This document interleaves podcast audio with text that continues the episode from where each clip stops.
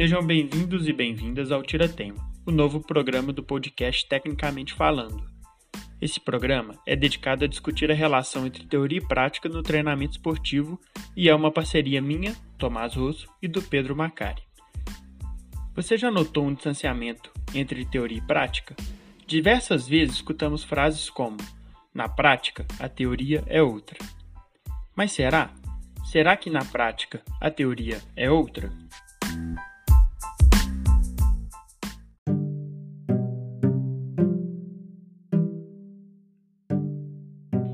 A disseminação de modelos pedagógicos de ensino, algumas novas tendências surgiram no contexto do treinamento.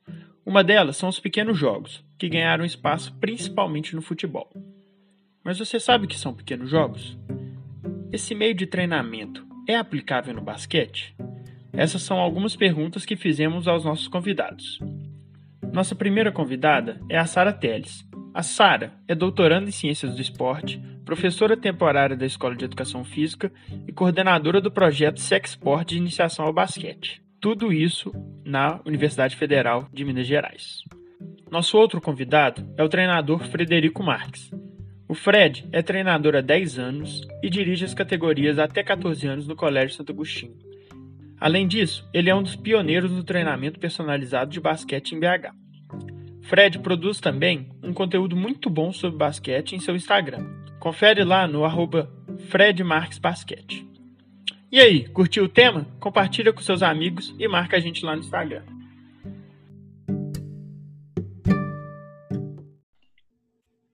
Bom, de volta aqui com o segundo bloco, eu queria iniciar esse bloco, né? A discussão rendeu após a gravação do primeiro bloco a respeito da diferença entre o método situacional e os pequenos jogos. Né? A gente já está acostumado, né? a Sarinha falou um pouco dessa origem dos pequenos jogos, que realmente na história do, da, do treinamento esportivo com jogos esportivos coletivos, é, estruturas menores sempre foram utilizadas. Né?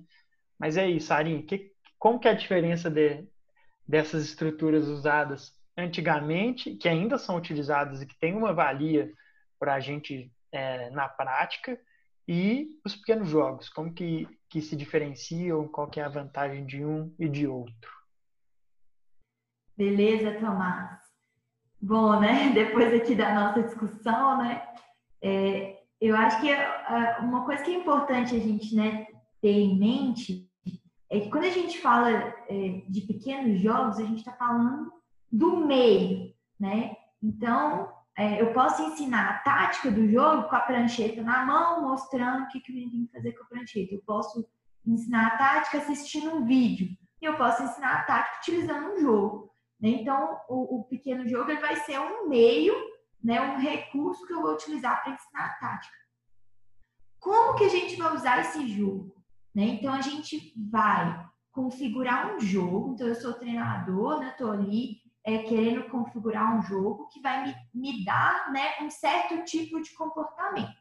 Então, eu vou colocar ali algumas regras que eu espero né, que me dão esse comportamento. E aí, eu vou deixar os meus alunos, os meus atletas, simplesmente jogar e eles vão né, perceber as situações que estão acontecendo ali, né, as mudanças, muitas vezes, da situação a partir da implementação da minha regra né? Eu vou deixar eles descobrirem as possibilidades que eles têm, ou eu vou colocar né, uma situação de jogo, que aí a gente pode né, fazer como formato de exercício, né, e não de jogo, onde eu vou né, pedir que eles façam determinadas ações, porque eu quero reproduzir né, um momento específico ali do jogo formal. Né? Então, eu posso fazer, por exemplo, um 3 contra 3, né, livre na meia quadra, onde eu tenho algumas regras e vou deixar os alunos jogarem, as minhas regras vão me direcionar o comportamento, ou vou colocar uma situação, né? E aí, dentro desse método situacional, né, que eu estou querendo reproduzir algo do jogo formal, eu vou colocar um 3 contra 3, né? Um exemplo que a gente conversou aqui, eu vou colocar um pivô no poste baixo, um jogador na zona morta e um jogador né, próximo ali da linha de três de três pontos ali numa meia quadra vertical. E eu vou pedir para que haja um bloqueio do pivô né, nesse jogador que está na linha de três, e a partir dessa situação que vai acontecer no jogo formal dessa forma, né, dentro do, do conceito do jogo que o treinador usa. E ali a gente vai discutir algumas situações, né? Eu vou ajudar os atletas a perceber algumas situações que eu quero. Então, eu entendo o método situacional muito mais né, voltado para esse entendimento de situações específicas, né, do que o pequeno jogo que vai ser propriamente um jogo, né? Então, ele vai ter uma sequência, ele vai ter defesa, ataque, transição, finalização, né? Então, ele é um jogo. Ele não é simplesmente uma situação onde eu quero explicar algo do jogo formal, né? E aí, quando a gente utiliza essa forma que ela é jogada, a gente em alguns momentos, né, pode deixar jogar, igual eu falei, deixar o atleta descobrir, mas também a gente pode direcionar a atenção deles, né, para sinais relevantes que aconteçam ali dentro daquele, pequeno jogo. Né? Então, é como se eu paro o jogo, né? Sou treinador, paro o jogo, dou uma instrução, faço uma consideração, direciono a atenção do jogador para algum aspecto que eles estão né, perdendo, não estão percebendo a situação, e volto a deixar jogar. Então, volta a ser uma situação jogada, né, de defesa contra ataque. Acho que passa por aí a discussão. Perfeito, acho que ficou bem claro a diferença. E aí, Fred, acho, acho que é um pouco diferente entre a definição que a gente conversou no primeiro bloco e a aplicação em si. Então, eu queria te perguntar assim, no seu contexto prático, né, você já comentou que faz os pequenos jogos, mas isso na prática, essa diferença, ela acontece? Ou seja, você consegue é, perceber? Eu acho que os efeitos que a Sarinha explicou no primeiro bloco sobre diminuição de número de jogadores, é, regras que a gente pode usar, são, são diferenciam um pouco os pequenos jogos, mas e aí, você usa os pequenos jogos ou você usa mais os métodos situacionais? Qual, qual que tem sido sua preferência ou se você está refletindo sobre isso, enfim? Então, Tomás, eu assim, na prática mesmo, eu acho que acaba se misturando um pouco. Eu entendo, igual a, a Sara falou, que são coisas diferentes, né? São ideias diferentes. Um é o meio, né? Igual ela citou, e o outro é um, é um modelo, é um método. Vão ter perspectivas diferentes dentro disso e leitura de como utilizar de é, forma diferente. Mas acaba que, assim, às vezes o treinador, até por controlar um pouco mais a situação do jogo, se transforma, às vezes, algo que era um pequeno jogo na primeira intenção mas depois acaba virando uma, um, uma parte situacional por determinadas ações dos próprios jogadores. Entende? Então, assim, são, é, é, algo que, que varia muito dentro. Então, assim, tem que ter muito claro, é, quando for utilizar o pequeno jogo, é, quais são as características principais dele, igual a Sara citou. É, e pensando num, numa estrutura situacional do, de montar realmente algo que vai acontecer, que você acredita que vai acontecer no jogo e transformar isso para a linha real, né, ali no, naquele momento, igual colocou do pivô, do, do ala na, na zona morta e, e, o outro na 45 ali, é, isso vão, vai criar situações que muitas das vezes é, vai resolver o problema do treinador e dos jogadores de uma forma mais assertiva. Mas isso vai depender do modelo que você vai usar ao longo do treino e ao longo do seu ano, para você saber em quais períodos você vai usar mais pequenos jogos, em qual período você vai usar menos, menos, é, menos pequenos jogos e mais um modelo situacional mesmo de, de ação dentro da utilização do pequeno jogo. Então, assim, é, pensando, envolvendo essa parte teórica com a prática, eu acredito que se mistura muito mas eu entendo as diferenças claras, mas é, é, tem essa situação de, assim, de, no viver lá daquele momento, é, não controlar a situação e deixar ser um pequeno jogo tem um ajuste um pouco é, um pouco diferente, sabe? Assim, é, é, bem é difícil assim pensar dessa forma. Tem que ser um, um plane... igual eu falei, tem que ser um planejamento já bem estruturado e que você tenha pessoas em que consiga te ajudar ali, até mesmo os jogadores, para você criar esse processo de se utilizar os pequenos jogos e criar um processo onde pense no modelo situacional como principal dentro daquele daquele momento do, do treino. Então, acho que assim, eu, você consegue construir, mas acaba que num, num determinado momento do treino é, pode se misturar um pouco, entende? Então, assim, é bem, bem essa situação. É interessante isso aí né, na sua fala, né, Fred? Porque, é, é, ao meu ver, as duas coisas são fundamentais né, dentro do processo de treinamento. Então, é, se fazer pequenos jogos né, fosse suficiente para aprender o jogo formal e a lógica do jogo, pronto, né? Acabou, né? Vamos, vamos só fazer pequenos jogos né, o, o, ano inteiro e o menino vai aprender a jogar basquete 5 contra 5, né? E, e, e isso que você está falando é muito legal, porque é, dentro das situações de jogo, e as, é, você vai ter que chamar atenção para aspectos, porque pode ser que o menino não perceba né, o sinal relevante, pode ser que ele está tentando resolver a situação de uma forma que não está dando certo, né? E o treinador ele vê isso. E, a, e aí, em alguns momentos, tem que transformar num exercício mesmo, né? né? Esse método situacional, onde você vai parar e falar assim, meu filho, né, aluno, atleta, olha aqui para essa situação, vamos reproduzir ela aqui devagar, né? Então, vem, faz o bloqueio. Então, o que está acontecendo aqui, né? E aí a gente vai construindo essa lógica né, com o jogador. Senão, né, chega um ponto que, né, se a gente deixar jogar, né, cadê o papel do, do, treinador, né? Tem que haver em algum momento essa instrução, sim. Eu tenho um, um, exemplo muito bom sobre isso, que é o seguinte: é, eu não trabalho pick and roll e defesa zona é, no sub-12 e sub-13. E outros treinadores utilizam. Então eu passo o ano inteiro trabalhando pequenos jogos, essas situações. Só que chega no final do ano, onde eu tenho um jogo um pouco mais decisivo, os próprios meninos eles não conseguem perceber situações de pick and roll. Então eu preciso ajustar isso. Então eu faço uma, uma situação fechada para ensinar uma coisa que eu acho que deveria estar à frente, mas que eles precisam saber agora por situações alheias é, aquela percepção minha do basquetebol. Então tem isso acontece muito. Então o que você falou entra de, de acordo com isso. Pessoal, acrescentando uma questão aqui que eu acho fundamental dentro desse pensamento de escolha de método, meio de treinamento, se eu vou usar pequenos jogos, é, é a questão do tipo de aprendizagem que eu que eu estou estimulando ali, né?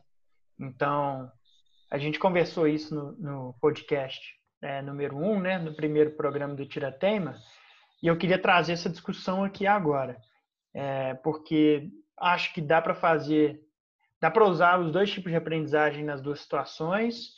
É, acho que tradicionalmente o método situacional está muito ligado com a aprendizagem explícita do jogador tendo consciência do que ele tem que fazer, quais são as opções que eu tenho dentro de cada situação. Acho que o método situacional está muito relacionado com aprendizagem explícita, mas dá para trabalhar também de uma forma implicitamente. Então, é, pensando na, na, realidade, aí eu vou abrir, eu vou começar a pergunta com a Sarinha, explicando aí um pouco da, do tipo de aprendizagem dentro dos pequenos jogos e do método estacional, como que eles podem se diferenciar nessa questão.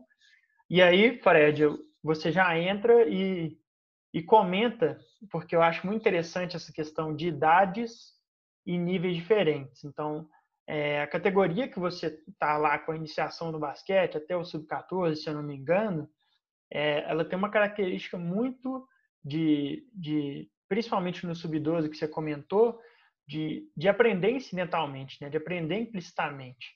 E, por exemplo, explicar o que é um bloqueio, ensinar o bloqueio que você comentou anteriormente, ele demanda algo um pouco mais explícito. Né? Eu, eu, não, eu, pelo menos, não vejo uma forma prática de ensinar o bloqueio se não for de uma forma explícita, né?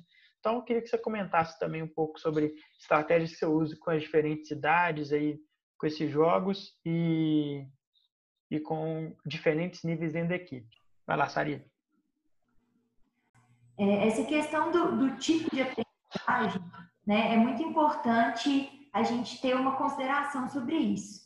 Né? Quando a gente começa a trabalhar com, com as crianças, né, quando elas estão na, na iniciação esportiva delas, né, seja numa modalidade, seja em várias modalidades, né, a criança, o que mais dá prazer para ela, né, o que vai fazer ela ficar na prática é jogar, né, é participar do jogo, né, é ter é, esse envolvimento, é estar ativa ali dentro daquele jogo. Então, quando a gente está no início né, do, do, treinamento, né, ou no início do processo de aprendizagem, a gente costuma utilizar formas jogadas, né? Então, aí os pequenos jogos que a gente está falando, né? E a gente vai deixar né, esse aluno né, que está aprendendo as situações, ele agir das diferentes formas, sem a gente explicitar o que, que ele tem que fazer para resolver a situação. Né? A aprendizagem implícita, ela é justamente isso, né? É, você aprende de tanto vivenciar aquela situação. Então, vou dar um exemplo aqui que é um pouco mais né, da vida comum, mas quando a gente vê uma pessoa com a cara feia olhando para a gente, a gente sabe que ela tá brava, que ela tá com raiva. E não teve que vir ninguém para a gente falar assim, olha, quando a pessoa faz essa cara aí, significa que ela tá com raiva. Né? Ninguém teve que falar isso pra gente. Então, de tanta gente né, vivenciar essas situações, a gente começa a entender o que, que tem que fazer, quais são as respostas, né? Isso vale para muitos conhecimentos na vida. E no jogo é a mesma coisa. Então, quando você deixa jogar, né, você, o menino automaticamente ele vai vendo as coisas que deram certo que ele fez, as coisas que não deram, e ele vai construindo conhecimento sobre a lógica do jogo. E aí as manipulações dos pequenos jogos, né, as regras, é, as diferentes áreas de jogo, número de jogadores, você vai dando um monte de possibilidades, né, situações que ele vai começando a entender como que ele pode agir em cada uma das situações. Então ele vai é, adquirindo essa lógica do jogo dessa forma. É diferente quando, né, dentro do processo de treinamento, a gente começa a ter é, situações e meios táticos, né, como o Tomás é, comentou anteriormente, né, o Fred também comentou do bloqueio, né, a gente começa a ter situações que precisam ser explicadas, porque elas não são tão simples de ocorrer naturalmente, né? Não vai ser uma opção que vai ocorrer naturalmente para a criança. Então, né, dentro do processo de aprendizagem, a gente vai colocando, né, momentos né, de aprendizagem, né, vou dizer assim, com foco na aprendizagem mais explícita, à medida que vai aumentando a complexidade dos conteúdos que a gente quer ensinar. Né? Então, é, e isso vale também para a lógica do jogo, né? Quando a gente vai chegar lá no 5 contra 5, é muito difícil você falar, agora eu vou colocar 5 contra 5 e vai sair o basquete mais bonito. Não, eu preciso explicar né, explicitamente como que funciona a lógica do jogo. Né? E aí eu acho que a aprendizagem implícita explícita, né, ela vai se misturando aí ao longo do processo. Ótimo, Sarinha. E Fred, pensando é, acho que você já deu um ótimo exemplo sobre o bloqueio é, e os tipos de aprendizagem que você vai acabar utilizando ali com o seu sub-12, né? Mas é, eu queria que você comentasse um pouco não só da diferença entre diferentes idades, né? A forma de aprender dessas idades, que é mais interessante, você acredita que seja mais interessante, mas também níveis diferentes no mesmo grupo. Acho que isso também é uma diferença é, é uma boa questão aí para a gente pensar sobre na prática. É, sim, eu acredito muito que a prática ela, ela é muito mutável, né? Porque você vai depender diretamente dos meninos que você tem, dos meninos que os outros os outros treinadores têm, do aonde você vai jogar, de uma série de determinações que vão influenciar é, nessas situações do que, que a gente é, acha que deve ser ensinado ou que não deve ser ensinado. E, e, assim, a gente vive numa, numa era de muita informação, né? Então, o YouTube, até hoje, assim, a facilidade que os meninos veem jogo de basquete na televisão, que é uma coisa muito boa. É, tem hoje NBA, NBB, Euroliga, essas questões são muito fáceis de ver, né? Então, assim, como eles têm acesso a tanta informação é, assim sobre o jogo de basquete em geral, até mesmo videogame, que ensina bastante a jogar, o que fazer também. É, chega no nosso, no nosso treino lá, às vezes um menino de sub-12, e aí ele pergunta para você assim, ah, como que eu faço uma ponte aérea, um alley né? Por causa dos jogos de videogame. Então, assim, tem que saber, a gente tem que saber que, às vezes, eles não têm ideia do que são as coisas, né? E mesmo assim eles vão tentar representar aquilo. Então, quando eles veem o Stephen Curry jogando, eles vão querer arremessar de três. E aí você tem que mostrar para ele que arremessar de três não é tão simples. E aí mostrar para ele não é falar para ele. Porque você pode falar quantas vezes você quiser. Falar, é difícil arremessar de três. É difícil arremessar de três. Ele vai continuar arremessando. Agora, quando você mostrar para ele que ele não consegue arremessar de três ainda, que ele tem que arremessar mais perto, em uma situação, você vai diminuir esses, esses processos de, de dificuldade dentro do menino. Então, falei isso porque quando eu chego e coloco um pequeno jogo, né, vamos supor um 3 contra 3, e o menino vai aprender ali no 3 contra 3, ele vai ver que ele não vai conseguir arremessar de 3. E eu não vou precisar falar para ele, porque ele não vai ter espaço, ele não vai ter tempo, ele não vai ter força, uma série de questões. Porque a bola é, é grande, a cesta era um, uma altura talvez não adequada para ele. Então tem uma série de questões. Então, muito que a, a Sara falou dentro dessa, é, dessa estrutura dos, dos pequenos jogos, assim, é, pensando no, no explícito e no implícito. Né?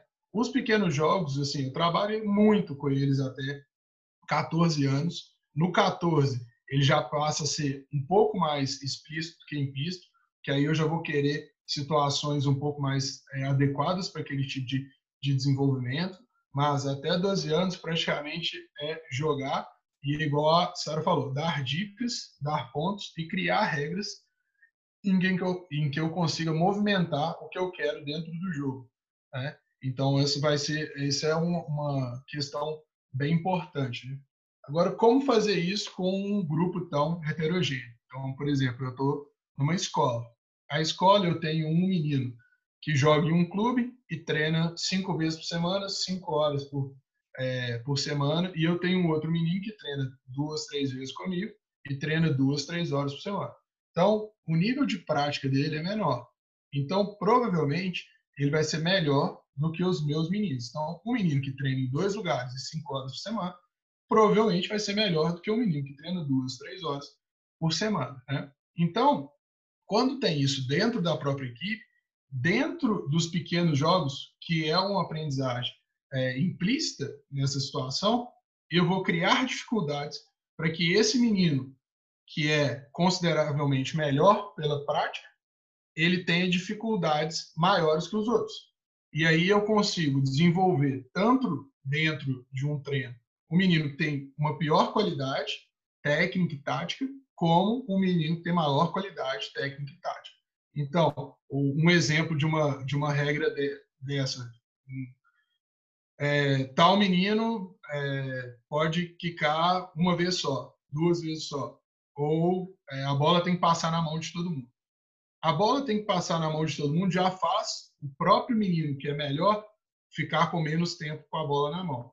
Então, isso cria opções táticas para ele diferentes do que normalmente ele tem. Então, eu tenho 10 dribles na bola, eu tenho 24 segundos para atacar. Eu tenho uma situação. Agora eu tenho um drible e a bola tem que passar em todo mundo. Então eu tenho outra situação completamente diferente. E aí eu crio uma dificuldade para ele, porque ele vai ter que pensar num jogo diferente, e eu crio a dificuldade mais simples para o outro, que é agora eu tenho que receber a bola. Antes eu podia só ver esse cara jogar. Agora eu tenho que receber a bola. Então isso vai virando uma, um, um ajuste é, dentro do próprio jogo. Então, pequenas regras mudam, grandes ajustes em que eu consiga treinar tanto um menino de boa qualidade quanto de baixa qualidade naquela situação que a gente lembra de um ter muito treino e o outro ter menos tempo de treino. E aí a gente tem essas, essas frequências. Né? Então, vai muito por esse lado.